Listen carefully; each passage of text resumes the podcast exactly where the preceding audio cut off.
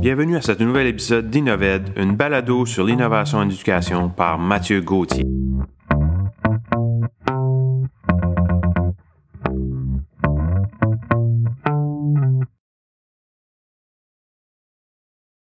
Donc, pour l'épisode de cette semaine, notre invité, ce sera moi, Mathieu Gauthier, votre hôte de la balado-diffusion euh, qui a pour titre InnovEd, une balado sur l'innovation en éducation par Mathieu Gauthier. Donc, dans cette balado, je vais interviewer des acteurs en éducation et nous allons échanger sur comment transformer et innover en éducation. Chaque épisode, j'aurai quatre questions à chaque invité pour échanger avec eux sur leur domaine d'expertise en éducation.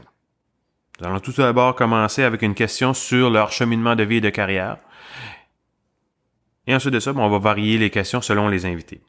Il va aussi y avoir quelques sections euh, récurrentes, euh, dont les questions en vrac et euh, l'outil technopédagogique. Étant un technopédagogue, je pourrais pas passer à côté de l'occasion d'avoir des auditeurs et de vous partager certaines connaissances que j'ai acquises au cours des dernières années. Donc, je vais peut-être commencer un peu par vous parler de mon cheminement de vie de carrière. Donc, euh, j'ai commencé euh, à aller à l'Université de Moncton au début de l'année 2000. J'ai obtenu un baccalauréat en éducation, majeur en mathématiques. Euh, et ce que ça m'a permis de faire, c'est d'aller enseigner des mathématiques dans une école secondaire à Mathieu Martin. j'ai fait ça pendant six ans. par la suite, j'ai eu une occasion où est-ce qu'on m'a invité au district scolaire à enseigner des cours en ligne en mathématiques. Donc, j'ai sauté sur cette occasion-là. J'ai fait ça pendant trois ans à temps plein. Et par la suite, euh, je je pense que j'avais fait le tour de ce, ce défi-là et euh, j'avais j'avais du temps à offrir à un autre dossier. Donc, on m'a proposé de m'occuper de la, technopédagogie. Donc, euh, étant enseignant en mathématiques, j'utilisais un peu les technologies dans mon enseignement. C'est certain que lorsque j'étais enseignant de cours en ligne, j'utilisais les technologies dans le cadre de mon travail, mais est-ce que mes élèves l'utilisaient? Non, pas vraiment. Euh, je vous dirais qu'au cours des dernières années, j'ai appris beaucoup de choses. J'ai euh, changé beaucoup ma façon de voir l'éducation. Euh, maintenant, on veut avoir les élèves qui sont actifs dans leurs apprentissages en utilisant les technologies pour apprendre et non simplement consommer la technologie. Donc, on veut l'amener, on va amener l'élève en mode créatif en créant. Donc, vraiment, moi, lorsque je travaille avec des enseignants, on veut toujours créer, collaborer, publier, qui est notre vision ici au district scolaire francophone sud. puis, on apporte plusieurs initiatives. Donc, d'où d'où vient ce questionnement, savoir comment on peut innover en éducation, comment on peut pouvoir changer cette euh, ces structures-là pour amener, euh, à mon avis, une meilleure façon d'apprendre pour les élèves. Voici maintenant les questions en vrac.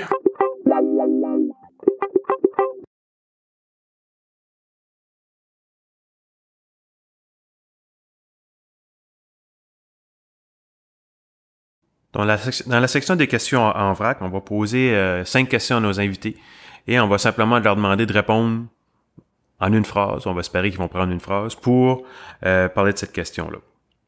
Donc, dans cet épisode, ce que je vais faire, je vais euh, me poser moi-même ces questions en vrac. Donc, première question. Une chose qu'un de tes enseignants a fait qui t'a marqué.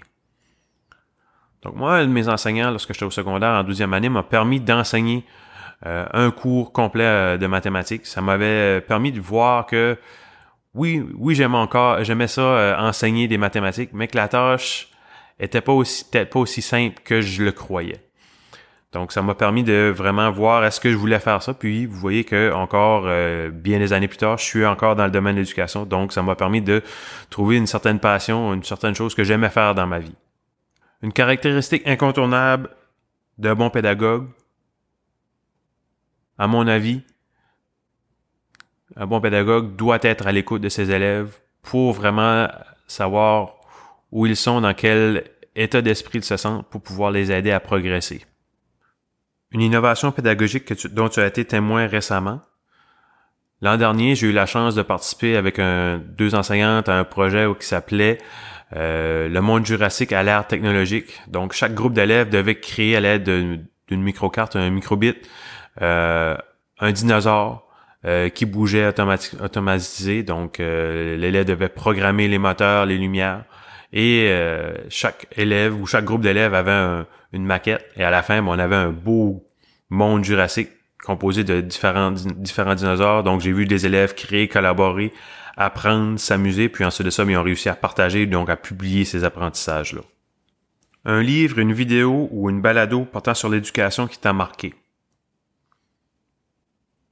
Un livre que j'ai lu récemment euh, qui m'a marqué, c'est Creating Innovators de David Wagner.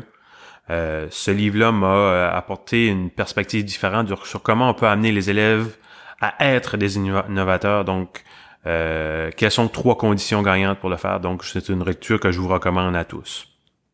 Et la dernière question en vrac. La facette la plus importante à réimaginer en éducation. À mon avis, la facette la plus importante à réimaginer en éducation, c'est tout ce qui est notre culture d'évaluation et de preuve d'apprentissage. Donc, tant qu'on va vouloir faire des évaluations standardisées avec des questions à choix multiples, des questions de bon niveau, on, va quand même euh, limiter le potentiel d'innovation de nos élèves. Donc, je dis pas que les euh, questions de connaissance, de rappel et d'application ne sont pas importantes, loin de là. Euh, par contre, je pense qu'elles prennent peut-être un peu trop d'importance dans notre culture évaluative et euh, j'aimerais peut-être avoir des choses qui nous permettent d'avoir des tâches encore plus complexes, qui permettent à l'élève d'utiliser ces, ces connaissances-là, ces applications-là dans des contextes encore plus riches.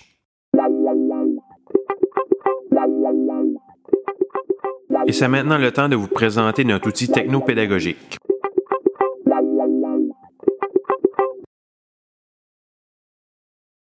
Cette semaine, l'outil technopédagogique que je vais vous présenter est le site learningapps.org donc, il est en fait un site gratuit euh, qui permet de créer des jeux pédagogiques. Donc, euh, la plateforme requiert que on se crée un compte euh, gratuit et elle permet d'avoir d'utiliser plusieurs gabarits qui sont présents. Donc, on peut faire des jeux d'association, des questions choix multiples, des jeux du millionnaire. Et l'avantage, c'est lorsqu'on termine le jeu, lorsqu'on a terminé de remplir le gabarit, on peut partager avec les élèves ou les parents euh, le jeu. Donc, euh, à l'aide d'un code QR ou avec une adresse URL.